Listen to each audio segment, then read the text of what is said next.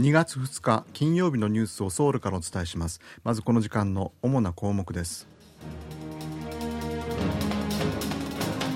徴用損害賠償裁判のうちの1件で一審が被害者の損害賠償請求権は制限されているとした判決について2審がこれを問題だとして破棄し差し戻しました。北韓がまた巡航ミサイルを発射しました。この10日間で4回目です。去年の秋頃から海外で急増している新型コロナウイルスのオミクロン株の変異株 JN1 の感染が韓国国内でも拡大しています。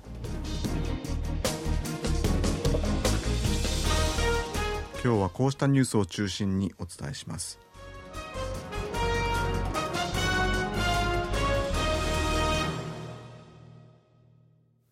太平洋戦争中の徴用をめぐる損害賠償裁判は10件余りで原告の勝訴が確定していますが残りのおよそ60件のうち一審が徴用被害者の損害賠償請求権は制限されているとして原告の訴えを却下した判決について二審がこれを問題だとして破棄し差し戻しました。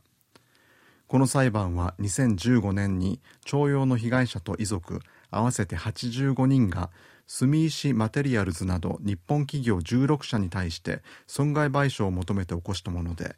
2021年に出された一審の判決ではソウル中央地裁は被害者に裁判を起こす資格自体がないとして訴えを退けました。地裁は過去の韓日請求権協定によって個人の損害賠償請求権が消滅したわけではないとしながらも韓国の国民が日本を相手に請求権を行使することは制限されるという判断を示しました。また徴用問題で日本との関係が悪くなれば韓国とアメリカの同盟関係にも悪影響が出る可能性があるとしていました。被害者と遺族合わせて20人余りは一審の判決を不服として日本企業7社を相手に控訴していました。ソウル高等裁判所は1日地裁が原告の訴えを却下したことは誤りだとして一審で改めて審理するよう差し戻しました。高裁は地裁の判決が誤りだとする理由については具体的な説明をしていません。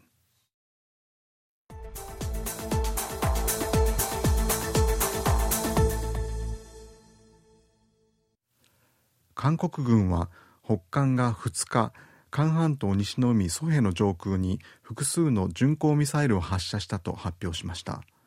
北韓は先月30日にも巡航ミサイルを発射していて3日ぶりの発射です。韓国軍の合同参謀本部によりますと2日午前11時ごろ北韓がソヘ上に巡航ミサイル数発を発射したことが確認されミサイルの詳細について韓国とアメリカの情報当局が分析を行っているということです。北韓は先月24日と28日に潜水艦発射型の新しい戦略巡航ミサイルプルファサル3の31を発射したのに続き30日には戦略巡航ミサイルファサル2を発射しています。北韓の国営メディアは金正恩国務委員長が西部南浦市にある造船所を視察したと報じました。韓半島東部の潜水艦の建造施設に加えて西部でも開発が進められている可能性について懸念が高まっています。北韓の朝鮮中央通信は2日金正恩国務委員長が西部南浦市にある造船所を視察したと報じました。金委員長は戦争の準備を進める上で海軍の強化が最も重要な課題だと強調し造船部門のシステムや整備の刷新を指示したということです。視察の日時は明らかにされていません。これまで潜水艦の開発拠点は東部のハンギョン南道新浦の造船所とされてきましたが西部の南浦でも開発や建造が進められている可能性があるものとみられ北韓による軍備増強の動きに懸念が高まっています。太平洋地域を担当するアメリカのインド太平洋軍の司令官に指名されたサミュエル・パパロ氏は北韓が核やミサイルの開発に拍車をかける中アメリカの核戦力を含む抑止力で韓国などを守る拡大抑止は不可欠だと述べこれまでのアメリカ政府の立場を改めて強調しました。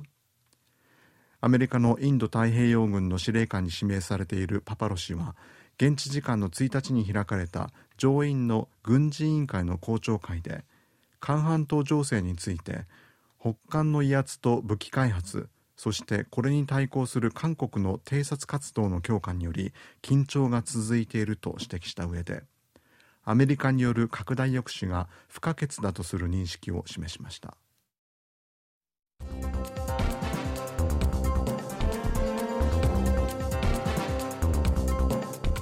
こちらは韓国ソウルからお送りしているラジオ国際放送。KBS ワールドラジオです。ただいまニュースをお送りしています。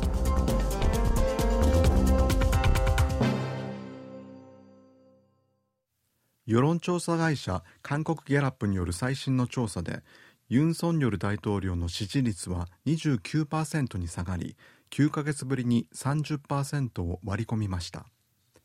韓国ギャラップが先月30日から今月1日にかけて全国18歳以上の男女1000人を対象に調査したところ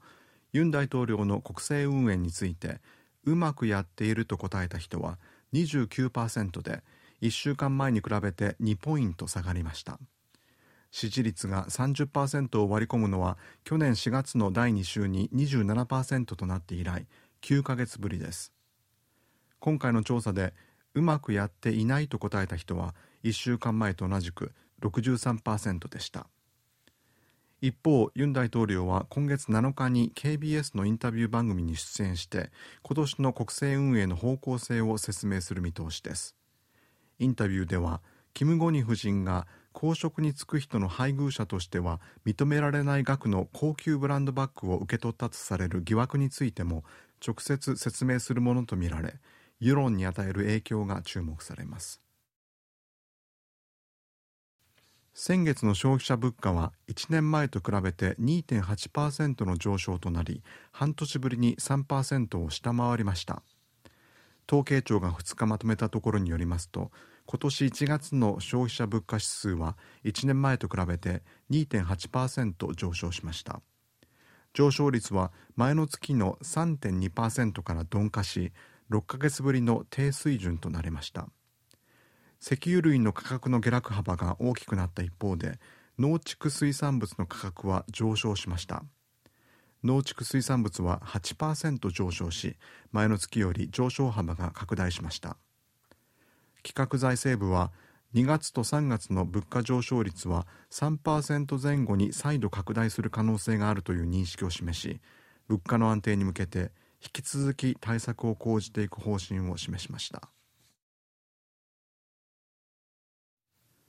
去年の秋頃から海外で急増している新型コロナウイルスのオミクロン株の変異株 JN1 の感染が韓国国内でも拡大しています。先週全国の医療機関から報告された新型コロナの感染者のうち51.6%が JN1 に感染していました。JN1 の感染が全体に占める割合は11週連続で拡大しています。JN1 は免疫を回避する能力が高いとされ今後置き換わりが進めばさらに感染者が増える可能性があります。疾病管理庁は今月9日から12日までのソルナル旧正月の連休で人の移動が増え再び感染者が急増することを懸念し先月26日から今月8日までをコロナワクチン集中接種期間に指定しています。